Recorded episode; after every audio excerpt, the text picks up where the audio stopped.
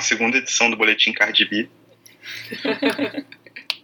Acompanhado, como sempre, das minhas amigas Natasha e Yumi, do Eu Não Sei Logaritmo. E aí, Olá, Caio?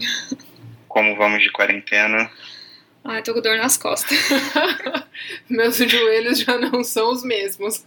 Isso, isso é bom porque suas dores musculares indicam produtividade. Todos temos que ser mais produtivos. Sempre mais produtivos. é, incertezas quanto ao futuro. Ansiedade. É. Já tomaram rebite hoje? Todos viraremos caminhoneiros no futuro distópico, muito parecido com Mad Max. Mas vamos lá, cara. Que doideira, né?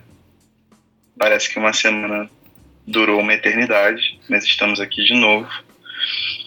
E a gente decidiu dar uma tematizada também para não ficar uma coisa tão solta. Mas como é um boletim Cardi B, primeiro a gente tem que falar do coronavírus. Então tivemos ontem, né, a, a- o Roda Viva com o Atila, Aliás, que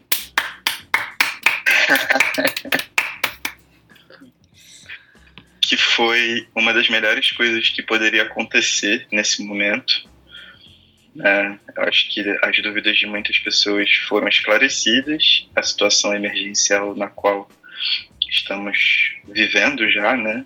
E, e- a eclosão de uma situação basicamente insustentável para o sistema de saúde deve acontecer nos próximos dias. Estamos todos ansiosos na expectativa. É, mas uma voz da ciência sempre é bem-vinda. Né? É, reitero que, mais uma vez, a ciência se encontra sozinha, porque boa parte da militância estava fazendo testão por causa do BBB.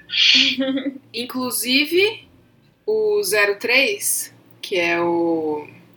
Eu esqueço o nome. Nunca sei É qual um é dos qual. Bolsonaro. Um Um dos- dos filhos. não é o Tonho da. Lua e não é o do Queiroz, é o outro. É o. Dudu Bananinha. Ô, grande. Eu- o Eduardo Bananinha, enquanto Ah. a Ashley e a Marina estavam no Roda Viva, fazendo Uhum. aí uma das maiores audiências de todo o Roda Viva. Acho que foi a maior, inclusive. Foi a maior? Aqui, aí, tá Foi a vendo? maior. É, na televisão estatal aqui do estado pelo qual ele foi eleito, né? Ele fez um tweet sobre o Big Brother. Assim, durante o Roda Viva, assim, sabe? É esse, É. esse aí o. Não, o senador é o irmão dele. Ele é deputado. Ah. Ele é deputado. Esse é o deputado que os senhores elegeram aí. que- Se bem que a gente não tem bolsominion que escuta a gente, né, Kai? Graças a Deus a gente não tem, né? Se tiver, eu espero que esteja se doendo muito. Olha, se tiver, caro Bolsonaro, se você tá me ouvindo agora, ouça até o final. Porque é você que precisa ouvir mais do que qualquer um, né? Assim, um pouco Exatamente. de literatura. Um pouco, a gente vai conversar sobre boa literatura hoje. Acho que seu coração tá precisando desse tipo de nutrição. Então fica com a gente, Bolsonaro. Aqui não é só ódio pra você, não, que tem. Mas tem também. Só tem. Mas, é, mas falando sério agora, tipo, é muito bom ver vozes como Atila se levantarem. Hoje ele teve uma longa participação à tarde na Globo, na Globo News também. É, e, cara, infelizmente eles estão sem apoio né, a ciência como um todo foi desarticulada. Já não era né, um, um mar de rosas, nunca foi. As buscas são baixíssimas, mas fizeram disso motivo para protesto e conseguiram cortar a grande maioria. Mas enfim, né, pelo menos temos vozes lúcidas aparecendo, o que nos deixa preocupados, mas cientes de que tem pessoas competentes lidando com a situação. Enquanto isso, a gente está passando álcool gel em tudo que a gente vê, álcool 70. Cara, cada ida ao supermercado aqui é uma operação de guerra. É, é loucura. É isso. Mas, ó, com relação ao, ao Átila, Caio, assim, uma coisa que me deixou. Duas coisas que me deixaram muito, muito feliz. A primeira é que eu achei ele bem, assim, ponderado e politicamente neutro, uma coisa que eu seria, inca- não teria maturidade de ser neutra como ele foi, assim, né? É, do ponto de vista político apenas, né? Declaradamente Sim. político, né? Ele poderia ter sido muito mais ali encarnado do que ele foi. Sim. E eu achei bom, porque afinal de contas, hoje em dia, o discurso político que destoa dessa extrema-direita que saiu do esgoto aqui no Brasil, aí tá vendo, eu não consigo, né? É, já é automaticamente classificado como extrema-esquerda. Né? Qualquer coisa. É. Exato. Então, era um comentário que eu ia fazer, tipo, o, o- o parecer técnico que ele precisa dar Uhum. já não é reconhecido Exatamente. Né? Por essas pessoas, né? Ele- é automaticamente invalidado porque ele não segue nenhuma dessas teorias da conspiração. Mas não é estranho que o mero fato dele dar um parecer técnico o classifique como esquerdista? Isso diz muito aí sobre toda essa baderna ideológica que tá rolando no país hoje, né? Mas a Diz muito coisa- sobre o filósofo dessa galera, seu Olavo de Carvalho, que é astrólogo, né? Nossa, isso, isso diz muito também. Credo. Mas a segunda coisa que, que eu queria falar é que eu achei maravilhoso que ele começou a entrevista já falando aí é, sobre a questão da desvalorização da imprensa e da ciência, né? Sim, eu é. acho que foi assim Tipo- o, o ponto fundamental da entrevista dele foi o que sim he dropped the mic assim. Uhum. É, cara, eu acho que ele só tá abrindo os olhos pra uma realidade que, se não mudar, é porque as pessoas realmente perderam completamente a mão sobre a própria realidade, sacou? Eu tava vendo uma matéria hoje, é, eu não lembro onde, foi em algum portal, UOL, o Globo, não sei, mas de um, de um dirigente falando que esperava que depois dessa crise toda, o, o mercado do futebol ele se acostumasse a alguma coisa mais humana, né? Porque você vê jogadores sendo comprados. Primeiro que os jogadores são tratados como mercadoria, né? puro fruto do entretenimento. E, e segundo que eles custam, sei lá, um bilhão de reais.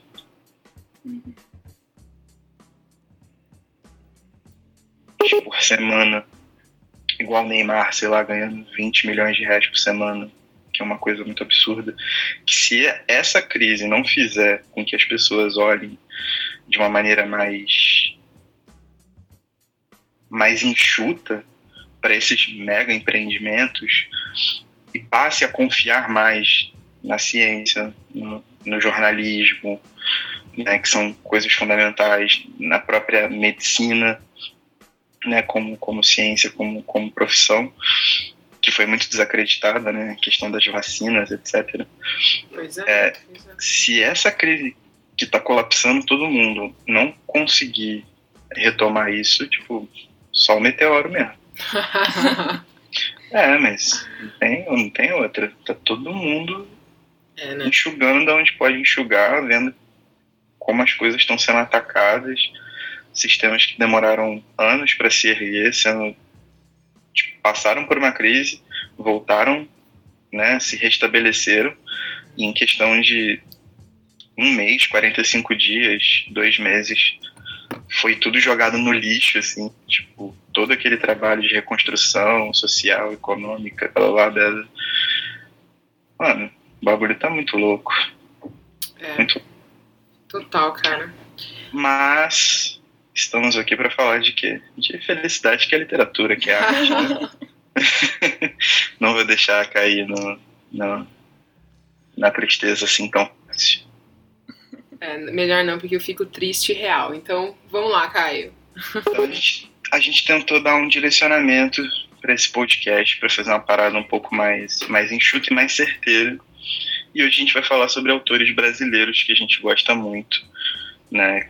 É, que a gente está lendo atualmente e que a gente gostaria de deixar recomendado em tempos de, de quarentena, que o pessoal está em casa, não está podendo sair, né? As diversões ficam limitadas e que podem procurar algumas coisas sobre esses autores aí para dar uma, uma esparecida, para dar um- uma distraída. E hoje começa com quem? Começa com Yumi, com Natasha, comigo? Yumi. Ah, eu já falei Vocês bastante decidem. hoje, né? Então, Caio, Caio, pode começar. Caio, hoje você começa, Caio. Eu que começo? Você Oh, começa. Pô, joguei um verde aqui pra ficar por último, mas deu certo. Mas enfim, eu vou falar de um cara que eu já falei muitas vezes. Eu tô cansado de falar dele. Mentira, tô não. Mas que é o Edmilson de Almeida Pereira. É, existem três livros dele mais recentes, né, de 2018 para cá, que é o Quase Segundo Caderno, que saiu pela editora 34 em 2018, final de 2018. O Veludo Azul, que saiu pela editora Macondo, que é uma reedição. Esse livro é de 99, 2000 e foi reeditado pela Macondo agora em 2019. E o Poesia Mais, que saiu nesse nessa transição 2019-2020, que é uma antologia de toda a carreira dele, porque ele sempre publicou em editoras muito pequenas. A maior editora que ele publicou, ao que me parece, pelas pesquisas que eu fiz, foi a editora 34. Aliás, uma bela edição, hein, Caio? Bela edição, né? Simples, mas no ponto, assim. A, a 34 é uma editora no ponto, Muito eu costumo falar. Aham. Ela sempre acerta, não tem erro, assim. E, cara, você, você já leu, né, Yumi? Estou lendo. Você tá lendo, na Estou lendo verdade. Poesia Mais. É, exatamente. A Natasha não pegou ainda, você pegou, ainda não, Natasha? ainda não. Tá com ela por enquanto, mas tô de próxima. Tá, então a Yumi vai dar uma ajudada também, porque ela tem impressões. Mas a primeira coisa que me atrai na poesia do Edmilson é que ele é um dos poucos caras que trabalham um conceito de poesia como performance. Então, a poesia, ela não está somente no ato de escrever o poema, não está na forma do poema, mas ela se faz muito mais quando ela é performada de alguma forma, seja numa leitura, seja num, num sarau, seja numa gravação, né, num, num podcast aqui, tipo, a galera grava uns episódios recitando, tem gente que tá fazendo isso agora e é maneiraço. Mas ele é um dos poucos caras que leva esse conceito e ele teoriza sobre esse conceito. Então ele faz uns estudos do jongo, que é um, um jogo, se não me engano, de origem angolana, em que se você traz, eh, se você trouxer a, a, a estrutura africana de, de, de composição, ela é muito musical, ela é muito rítmica, né? Ela é, ela é muito melódica. Você sempre está cantando essa poesia, você sempre está se movendo, você sempre está com o corpo movente e ele usa essa questão de trabalho com ritmo para ele demolir o verso, né? As estruturas formais, obviamente ele sabe, obviamente ele ele usa estruturas, né? Ele faz um soneto, sei lá, ele vai fazendo várias coisas, mas ele brinca muito com isso, ele troca o ritmo, ele troca a pontuação, ele ele pula um verso, ele atravessa outro, e isso começa a deixar a sua leitura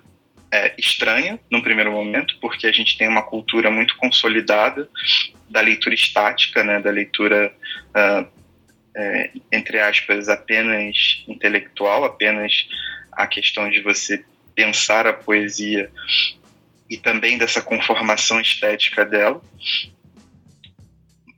E ele te desloca, tipo, ele simplesmente te desloca. A forma como ele constrói, trazendo ritmo e quebrando essas estruturas formais, faz com que você tenha uma leitura completamente diferente. Isso causa um estranhamento no primeiro momento, mas depois que você vai pegando o jogo, né, que ele vai fazendo, é, eu acho isso extremamente atrativo. Acho isso extremamente é, inovador, mesmo em, se tratando de poesia contemporânea, porque a poesia contemporânea que, que me vem aos olhos no primeiro momento ainda é uma poesia que brinca muito com a forma, mas ela está estruturada nessa, nessa visão estética do símbolo, né, da, da, do verso no papel. E ele faz a gente mover para outras direções. Com isso, você já tem uma série de, de referências, você já tem uma série de, de, de, de conjecturas a fazer de onde vem essa forma que ele cria, é, de como ele estuda isso, o que ele passa, né, e está aliado né, às questões de estudos de cultura africana no Brasil, obviamente. Então ele tem uma parada muito avançada.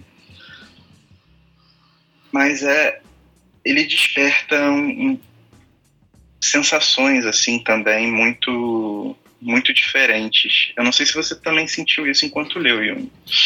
Sim, eu senti. A gente até chegou a conversar sobre isso uns, umas semanas atrás, né, Kai? Quando eu comecei a ler o Edmil. Ah, foi antes de eu me mudar, é verdade. Foi, né? Eu, eu mandei um áudio para você meio assim, Caio, o quê? não, tô, não tô entendendo muita coisa, tá, assim, tipo, tá me faltando uma certa chave, assim, né? Para alguns poemas, a gente chegou até a conversar um pouco sobre essa questão do, do sentido na poesia e tal. E eu acho que uma das coisas que eu lembro que a gente conversou, que eu achei muito, é, é muito interessante, assim, foi exatamente essa questão aí do, do mar na obra desse cara que é de Minas Gerais, né? Ele é de Minas Gerais. Então é, é, é um mineiro e, e, o mar tá assim constantemente aparecendo assim na poesia dele. Tem muitas imagens ali que você ó, consegue transpor esse, é, é, é, esse estranhamento inicial e você chega nessas imagens fortes que, que evocam o mar sempre. E uma das nossas discussões naquela ocasião assim, foi exatamente sobre a questão racial e o mar, né? Um, um é. homem negro escrevendo no Brasil, mesmo que ele esteja distante do mar, a experiência dele como homem negro no Brasil não, não, não se distancia nunca dessa herança, né? Do Atlântico, sim, que é uma herança sim. de violência, que é uma herança de cores muito fortes, assim, como é a obra dele, né? De, de sangue, de. Não é? De. Tem muito, muita violência, muito sangue, muita. É, o tratamento, ele não usa necessariamente né, palavras de baixo calão. Caraca, essa saiu aí pro clube. Palavras assim. É, palavras baixas, né? Chulas e tal mas ele dá referências muito grandes de desrespeito, sabe, de, de, de do, do, próprio racismo velado. Isso fica muito claro várias vezes. E ele também desconstrói a ideia, né? É um dos poucos que eu vi fazer isso, porque é sempre muito lúdico que ou o mar tem aquela questão da imensidão, de ser algo infinito, de você se jogar, né? E, e libertação, etc. Ou tem uma coisa também de, de tristeza, né? Dele ser tão imenso que ele re recolhe todas as tristezas do mundo, que isso acontece muito com a Sofia, por exemplo. É, né? Ela sempre tem um tom bem melancólico. Ele não. Na real, ele chega e fala que o mar traz sofrimento, traz dor, traz agressão, trouxe escravos. Ele não consegue muitas das vezes relacionar o mar algo tão lúdico assim. O mar pra ele é uma parada muito sinistra, na verdade, né? Uma parada muito ruim. Que engraçado, né? Que, que dois A autores... lembrança que ele forma é muito sinistro quando você vê isso. Não, não é engraçado que dois autores assim que, que recorrem constantemente ao mar tenham, sei lá, vibrações totalmente diferentes aí a usar a mesma imagem, a mesma riqueza de metáforas mesmo que o mar proporciona, né? Sim, sim. Mas eles é, tipo... vibram, assim, em frequências totalmente diferentes, né? Tem uma, uma outra questão que pode se juntar a isso, que ele faz muito destaque a funções que são inferiorizadas na sociedade. Então, muitas das vezes ele fala do agricultor, do cara que engraxa sapato, do cabeleireiro, do caçador, do, do, do, do pescador, sabe? De, e são funções, mas ele não fala de, de forma lúdica. Tipo, quando tem um poema dele que ele fala sobre caça. E ele entra na cabeça de um caçador para tentar explicar como a caça funciona. Né? E é um poema extremamente violento. É extremamente violento. Mas, de alguma forma, você entende que a cabeça daquele caçador só consegue funcionar daquela maneira. E você começa a pensar, né, tipo, aquela coisa da justaposição, né, da, da empatia, do, do entendimento do outro que a literatura pode é, trazer, né? Então ele, você começa a pensar realmente em como se, você se sentiria sendo um caçador, sabe? É?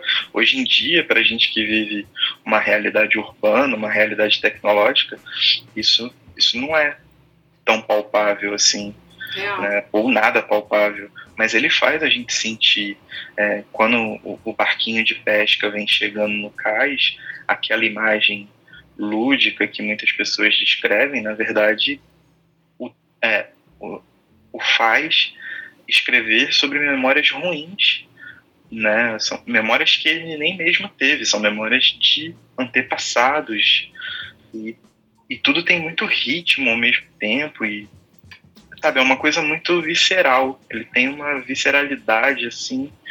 Faz sentido. É, é brabo. É um cara que eu recomendo todo mundo a pelo menos conhecer, sabe? Nossa, eu não acho que todo mundo vai ficar é, é, vai achá-lo maravilhoso. Longe de mim achar isso, tipo, eu espero que todo mundo ache, porque ele merece.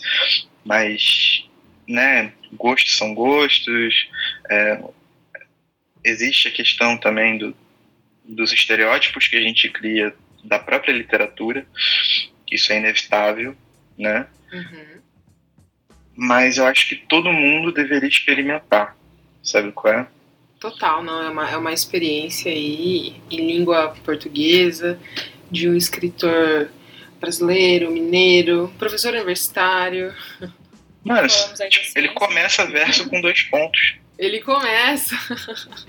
Você fica assim, tipo, tá, mas ele tá continuando da onde? Porque o poema não tem título. Ele só começa com dois pontos. Da onde é que ele continua? Pode crer. Da onde é que ele está tirando isso aqui? Que intervalo? Será que no final dele é que ele está fazendo uma parada meio. Sabe qual é? Meio cíclica?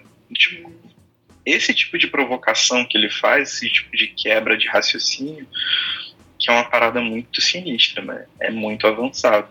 É um maluco que pô, merece muito espaço, merece muitas leituras atentas de verdade, assim.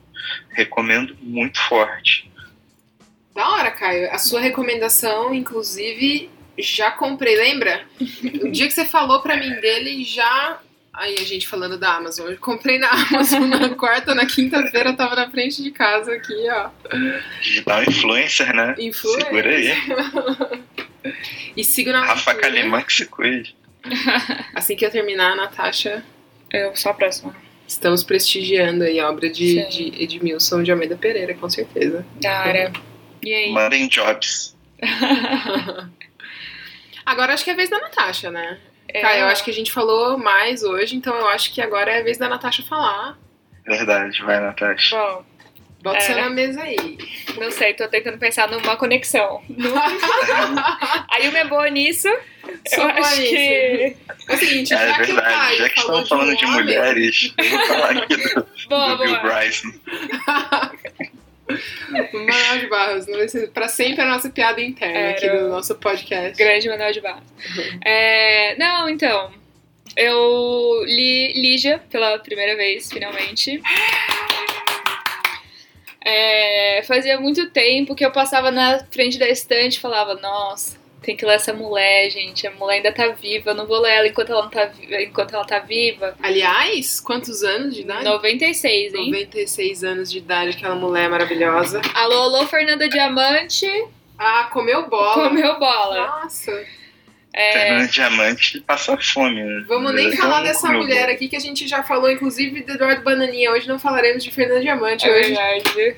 Vamos parar de dar moral pra esses caras. É, enfim, então finalmente peguei Antes do Baile Verde, que é um livro de contos dela. Foi publicado em 70, 1970. É, pleno AI-5 rolando, aliás, 31 de março, 1 de abril, né? É, estamos aí fazendo quantos anos de golpe? Ah. Alguns, porque eu sou de humanas. Então, é, ontem, antes de ontem, hoje, enfim, é, foi o, o golpe militar em 64, né? E, enfim, ela escreve em plena ditadura, militou Uhum. também, com, não só com a sua obra, né, mas a vida dela, enfim, foi sempre se colocou em oposição à, à ditadura militar no Brasil.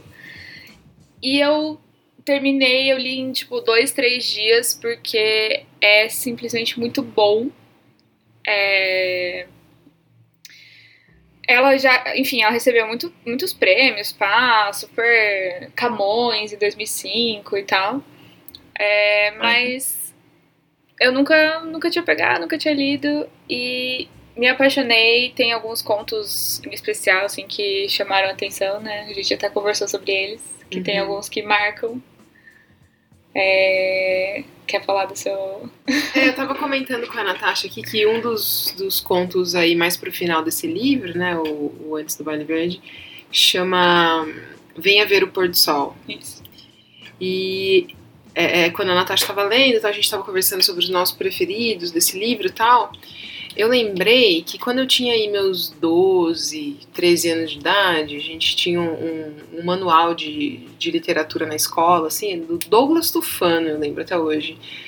E assim, sabe aqueles manuais assim de, de língua portuguesa que, sei lá, você tem um, um excerto de um, tre de, de um texto, daí você tem perguntas e, sei lá, no final do livro você tem uh, o gabarito, assim. E eu lembro que um dos textos, assim, que a gente tinha que, que interpretar era o Venha Ver o Pôr do Sol da, da Lígia.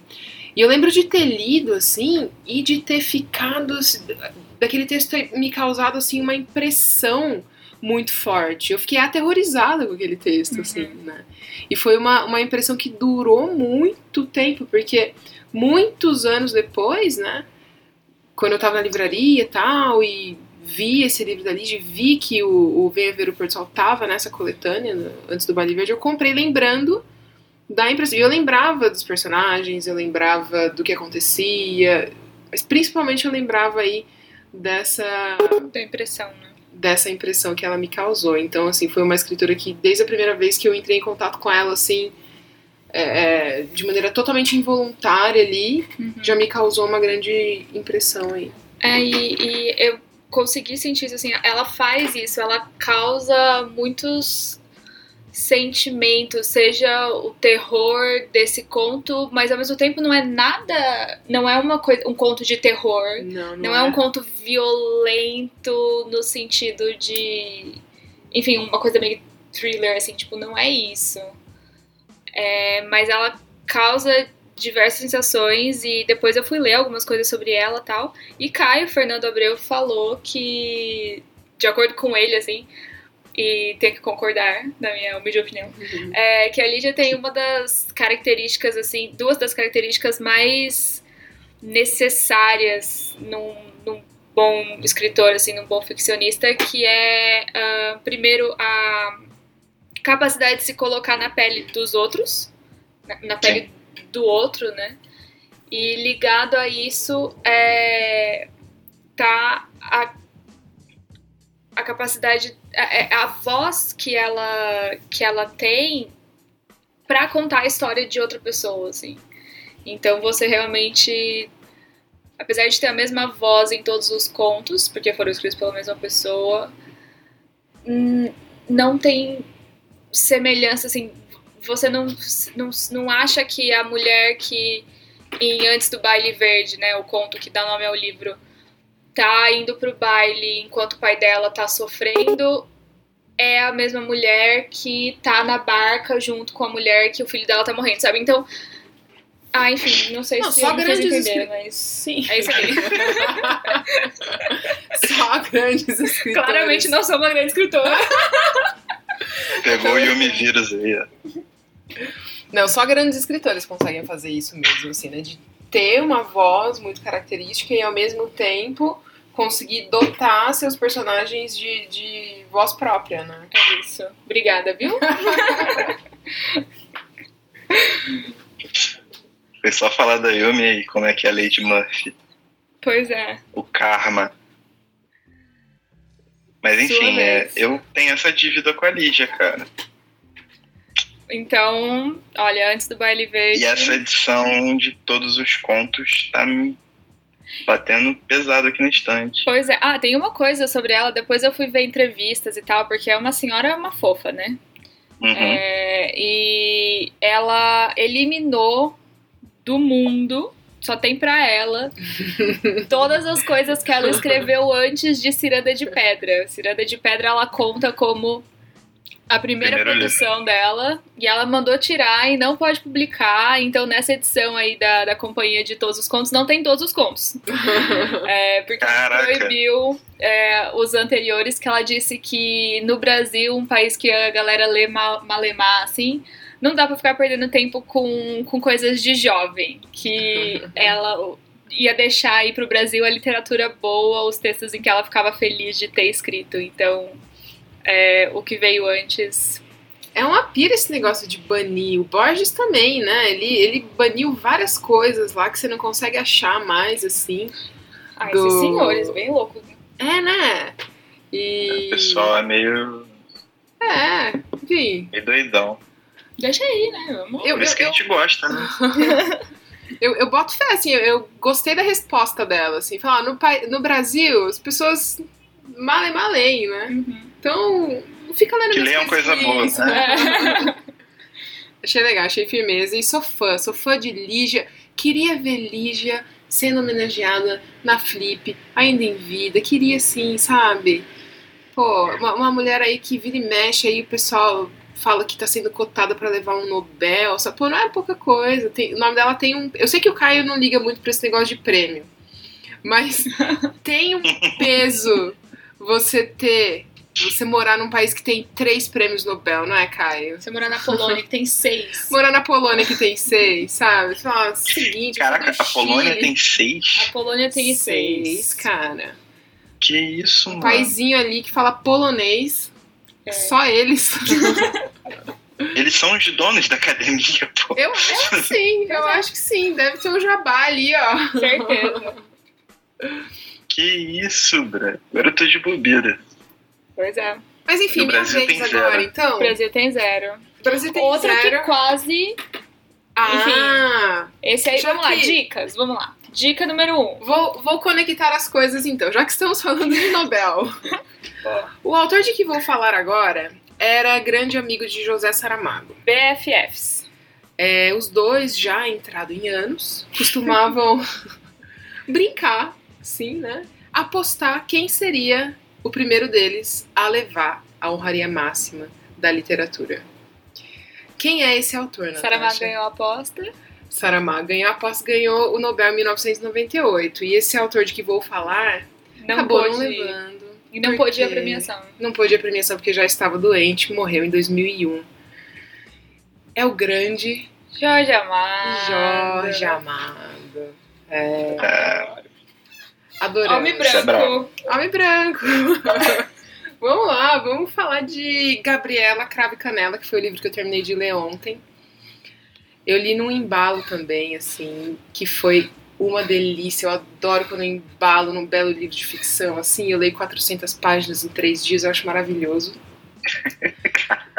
A Natasha tinha acabado de ler o, o Produtividade. Produtividade. Eu não dou nem pra ir na padaria.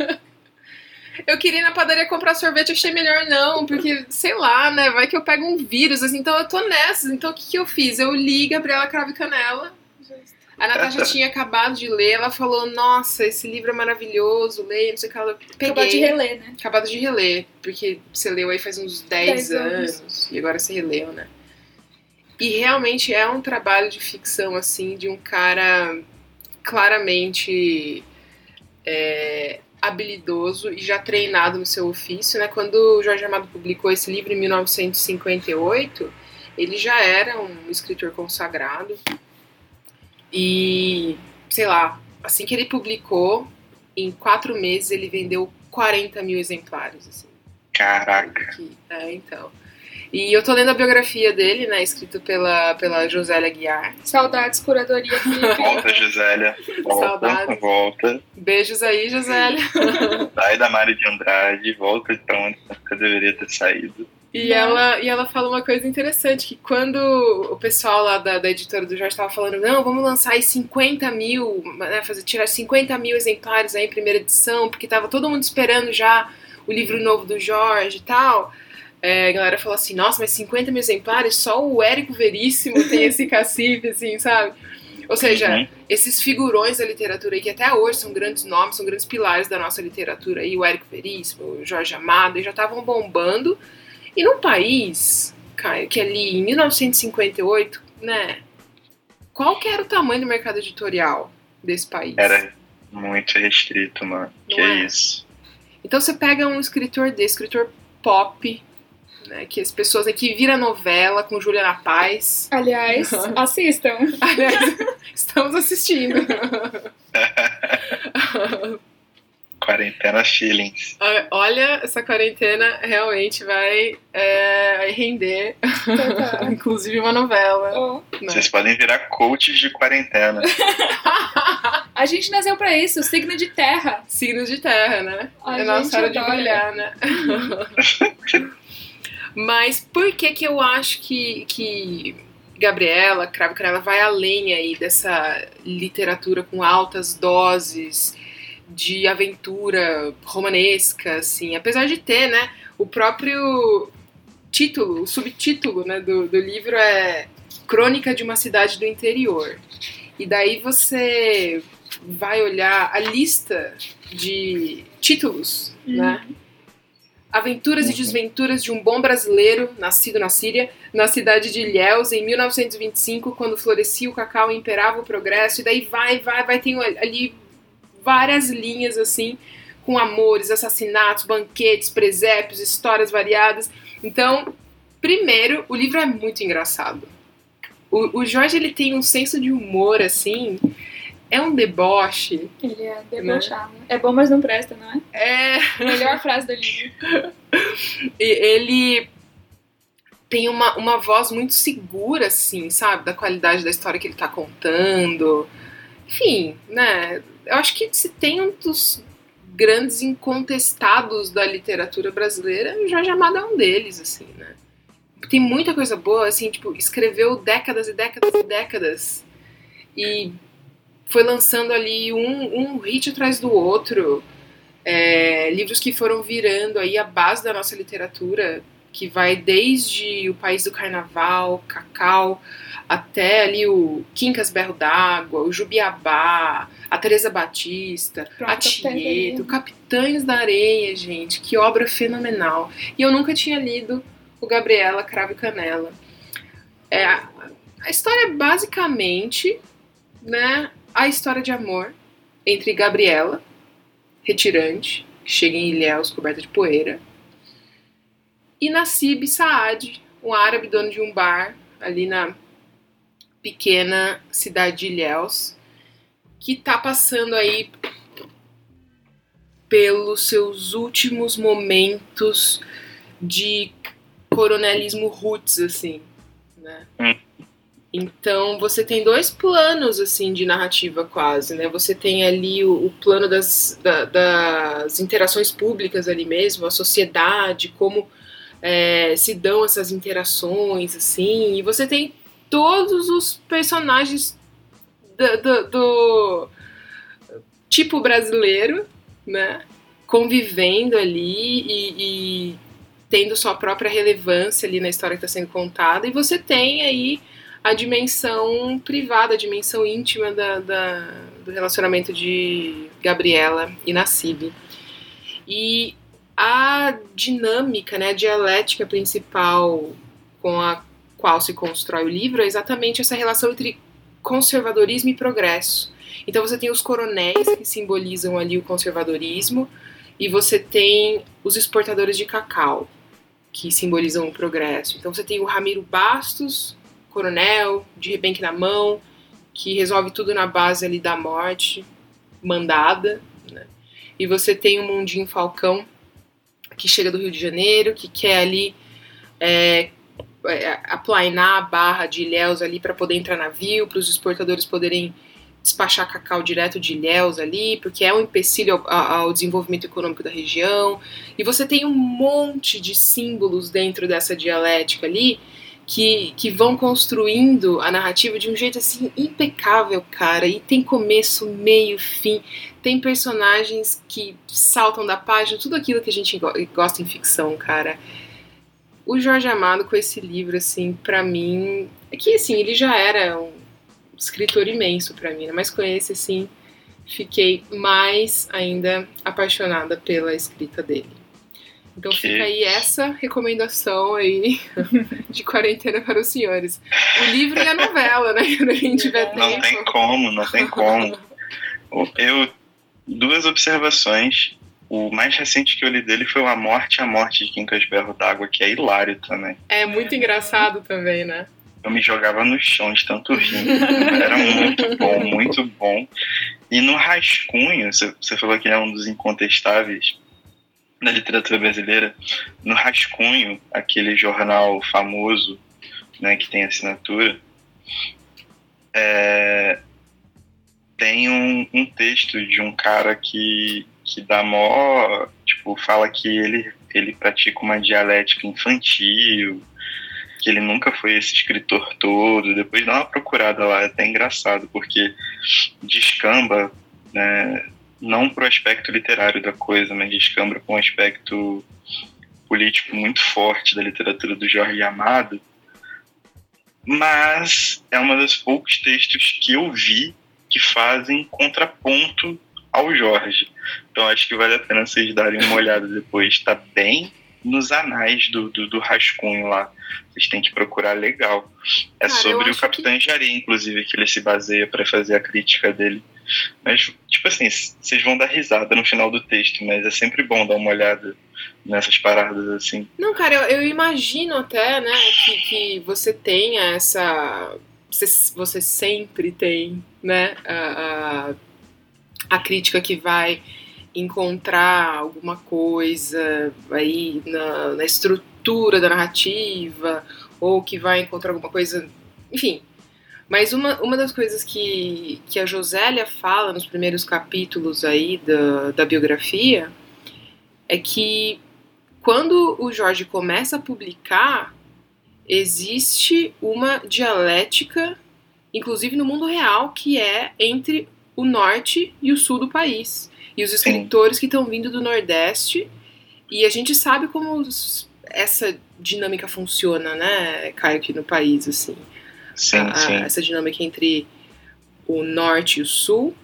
Então, além disso, Jorge teve que encontrar aí um espaço na literatura brasileira que, enfim, talvez ele tenha encontrado a voz dele exatamente né, fazendo esses desenhos, os desenhos da, da, da, cultura mesmo, porque tem um elemento muito brasileiro nas obras dele, né?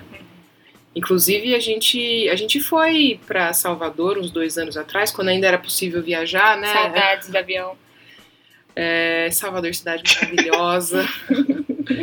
a, gente, a gente foi lá na Fundação Casa Jorge Amado, uma, uma casa linda, muito bem mantida ali, né? No, no centro do Pelourinho, no, centro, centro de Salvador. É.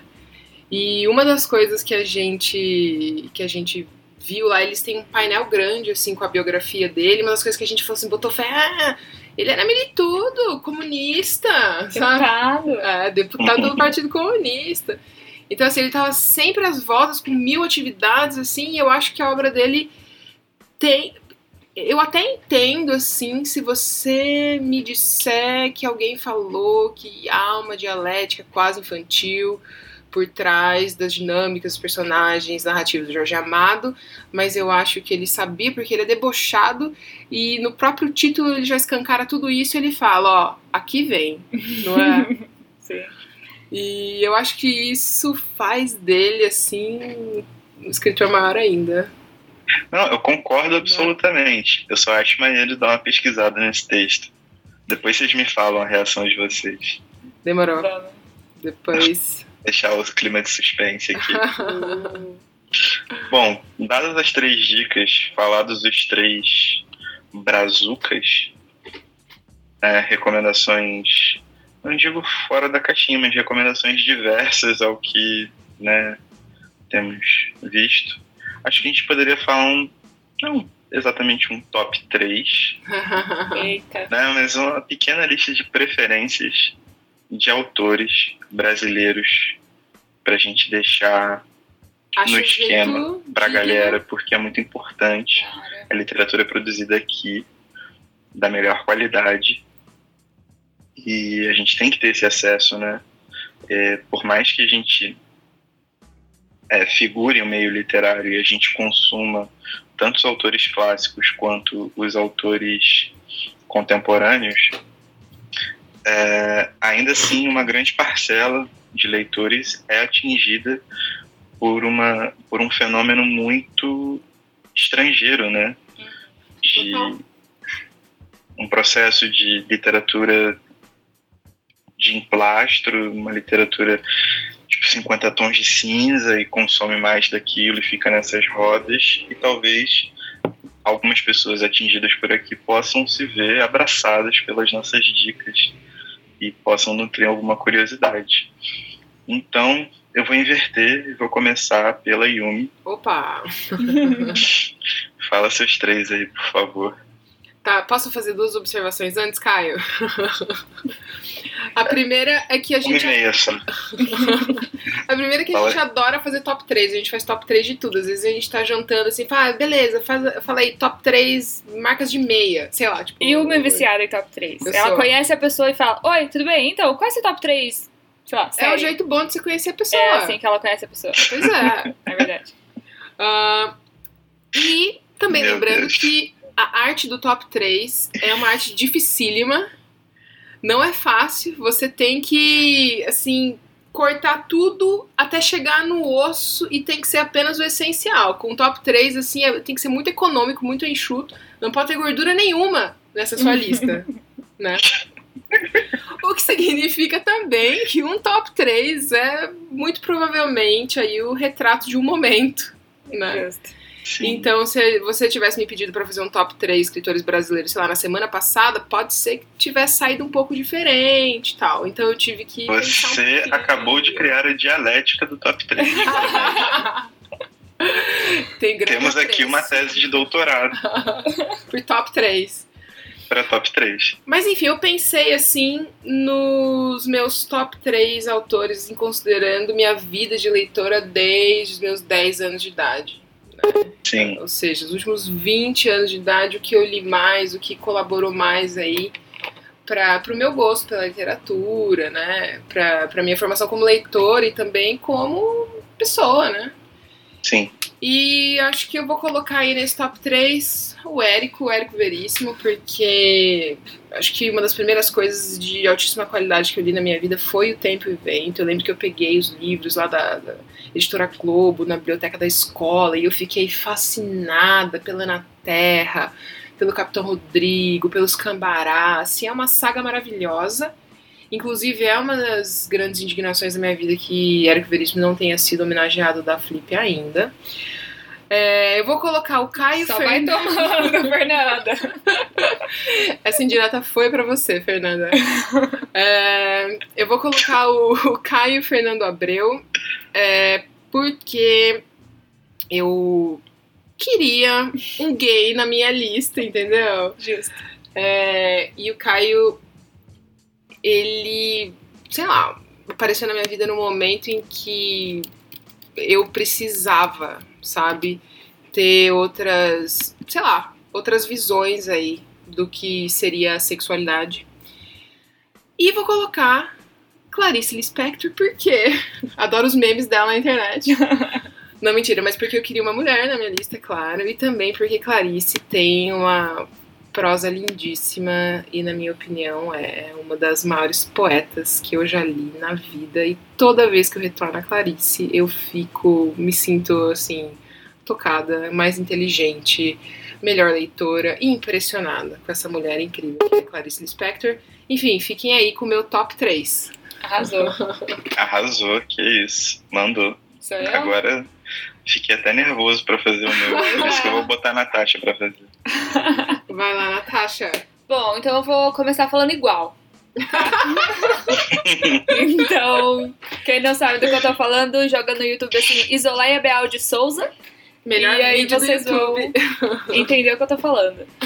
É, mas então, eu acho que também não tem como. Eu fiz um top 3 em ordem alfabética, tá? Então, não tem aí preferido. Capricorniana. É, Capricorniana. Mas eu vou começar com a Clarice, né? É, e eu acho que é isso aí que você falou. Toda vez eu me sinto aí arrebatada pela, pela escrita da Clarice. E.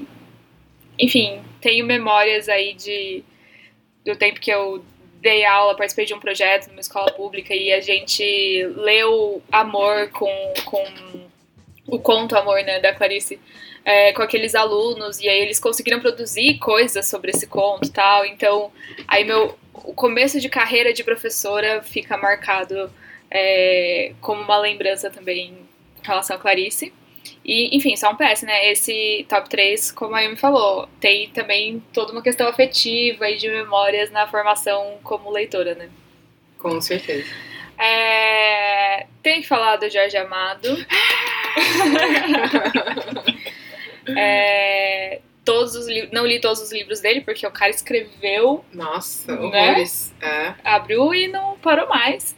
Então não li todos os livros dele ainda mais. Todos os que eu li fiquei de cara também. Acho ele muito debochado, acho ele muito engraçado. E acho que a literatura brasileira, é, do tamanho que é, precisa de escritores ah, como o Jorge Amado, escritores que, enfim, se posicionaram também com relação à política, à sociedade, como ah, o Jorge e a Zélia, né, esposa dele, ah, também escritora foda, Maravilhosa é, se posicionaram. E, assim, né, formei-me em letras e na bebida busco esquecer, né, de acordo com Luiz Fernando Veríssimo. É o melhor começo de livro que eu já vi na vida. Então eu tenho que colocar aí como terceiro do meu top 3, Machadão. Machadão. Que é isso? Toma essa aí, Caio. Machadão. Apelou. É, é, não, assim, eu sei que mais. Não tinha que colocar falar. Mais óbvio não poderia ser, mas é, um dos primeiros livros de literatura de verdade né, que eu li na minha vida foram do Machado de Assis, eu li Dom Casmurro, e teve uma época que eu lia Dom Casmurro ano sim, ano não, e é, Memórias Póstumas no ano sim, ano não, intercalando com Dom Casmurro. né. Depois parei com isso, mas quem sabe eu volte. É, Um projeto de vida interessante. Real. Legal, né? Peculiar. Aham. E, enfim, assim que eu entrei na faculdade de letras também, a gente leu teóricos, né? Textos teóricos do Machado de Assis, que além de tudo era um literato no sentido mais Poeta. poeta, contista, romancista, enfim, Fez de tudo, pintou e bordou. fez de tudo. Vou fundar essa literatura desse país aqui, ó. É, foi uma da- das primeiras pessoas que abriu conta na caixa. Sabia disso? Nossa, Pois é, eu sabia. Caraca. fica aí com esse fato, então, com esse fun fact. Não, literatura, literato, que isso aqui. Natasha sabe, trivia de Machado e Ana Carolina, é só você perguntar pra ela, ela sabe tudo. Sei Não, bacana que assim, o- isso hoje é importante, tem todo um aspecto social. Inclusive, sigam arroba Nath Finanças no Insta. Mas enfim, é isso aí, Caio. É isso, então eu vou falar o meu. Que ele só teve um critério. Muito fácil. Qual? Que autores que eu gostaria de escrever, tipo, igual, assim. Hum, Autores que têm estilo, que são descolados. Chique. Que você olha no recreio, assim, tá com aquela galera boladona. A primeira, obviamente, é a Hilda. Hilda Just, a quem eu dediquei alguns anos da minha paciência de leitor e devo dedicar alguns mais, porque ela é fantástica. Ela tem uma obra muito rica, muito complexa. Também escreveu de tudo. É, e muito e um diálogo muito interessante entre o mundano e o metafísico também, né? Eu acho que isso é um aspecto muito importante da literatura dela. É uma parada que eu particularmente curto muito. E ela é uma mulher de fases, sem trocadilho com Raimundos. Mas as fases da vida dela né, trazem à tona habilidades né, que ela tem para roda e você vai vendo que ela vai destravando algumas coisas e fechando outras caixinhas e você só fica tipo abismado porque se você juntar todos os talentos dela numa coisa só, ela é meio que um meio que Shiva assim, sabe, cheia de braços assim. Total, é uma parada cabulosa assim, tipo, ela é muito talentosa. Ela era muito talentosa. E a obra dela é de uma singularidade incrível uma erudita, mas que conseguia escrever muita coisa, sabe, entre aspas, suja, muita coisa de rua. Então, é, eu, eu admiro muito, muito toda a obra dela, assim, eu sou fascinado pela Hilda, todo mundo sabe. Inclusive tem um podcast sobre a teoria que eu montei da Hilda, uns episódios para trás aí, é só rolar no feed do seu aplicativo de streaming preferido. e tem os textos no site redeintrigas.com.br que eu fiz para Flip, que foi o começo dessa teoria toda. Outra autora que eu gostaria de escrever no mesmo nível, assim, no mesmo jeito, que eu olho assim fico. É a Elvira Vigna, ela morreu faz pouco tempo. E ela tinha um estilo muito, muito ácido de escrever, extremamente filosófica também. ela criava personagens e situações da vida comum de uma forma completamente é, complexa. E, pelo menos eu me amarro nisso. Eu acho muito louco a forma como ela fazia. Ela foi uma baita crítica literária também, só que isso não é tão divulgado porque né, os romances acabam aflorando e aí a gente vai entrar para discutir crítica literária no Brasil, etc. Mas tem umas críticas dela perdidas na internet. Tem uma que ficou muito polêmica, que foi uma crítica que ela fez sobre o Bardo Ensopada de Sangue do Daniel Galera. Hum. Recomendo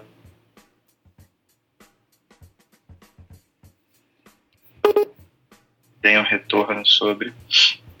Mas ela é fantástica também, uma contemporânea de pô, primeira qualidade. Recomendo basicamente tudo que eu li dela foi muito bom, excelente.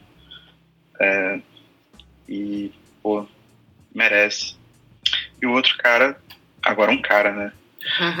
o outro é o João Baldo Ribeiro, baiano também, se eu não me engano. Baiano. E escreveu um dos romances de fôlego mais incríveis que eu já li, que é Viva o Povo Brasileiro. É a única obra dele de muito fôlego, assim. Os, os outros livros dele são curtos, bem curtos. Mas ele tem.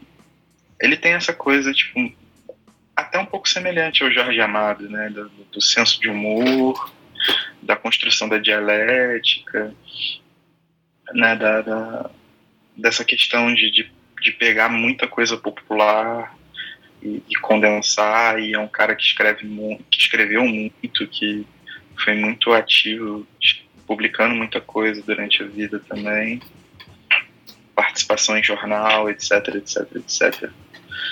Recomendo demais, principalmente o povo brasileiro, mano. Tipo, ele fez esse romance pressionado e eu fico imaginando se pressionado ele fez esse romance o que ele não faria se ele tivesse tranquilão, né, de bobeira, assim, querendo fazer real. Porque É um livro incrível. Tem umas passagens que, meu Deus do céu. Eu nem vou ficar falando muito aqui que vai enrolar mais a conversa. Mas é isso, são meus três, assim, são. Meu cri- a seleção foi bem Bota fé, gostei. Arrasou. avaliativa que eu dei um. Não arrasamos em nossos top 3. É isso aí. Não faltou nem Machado, não faltou nem Clarice. E não faltou, Ah, é, não faltou nem alguém que eu não conhecia, porque eu não conheço a Elvira. Agora, Ah. enfim, Lição de casa. ah, lição de casa. cara, que é assim, cara. A gente vai Sempre sai as dos pessoas. podcast com você com lição de casa, Caio. Tem volta. Eu. Eu sou a bujanra dos podcasts. Vocês lembram dele? Ah, Ô, grande Abujanra. Só pra quem conhece, né? Saudades Abu. Mas é. Pô, saudade mesmo, né? Tinha uns programas muito bravos. Mas é isso. É isso, cara. Acabamos mais um boletim Cardi B. Semana que vem, Semana que vem tem mais. seguimos na quarentena, então. Assim, semana que vem, se o pessoal não sair maluco, eu não sei quando mais vai sair, né? Porque a gente vai apelar. Mas deixa, vou deixar no ar. Vou Fica deixar no ar aí a pista. É isso. né? O mistério. Meninas, obrigado. Obrigada, Obrigada. Caio. Sempre um prazer bater um papo aí.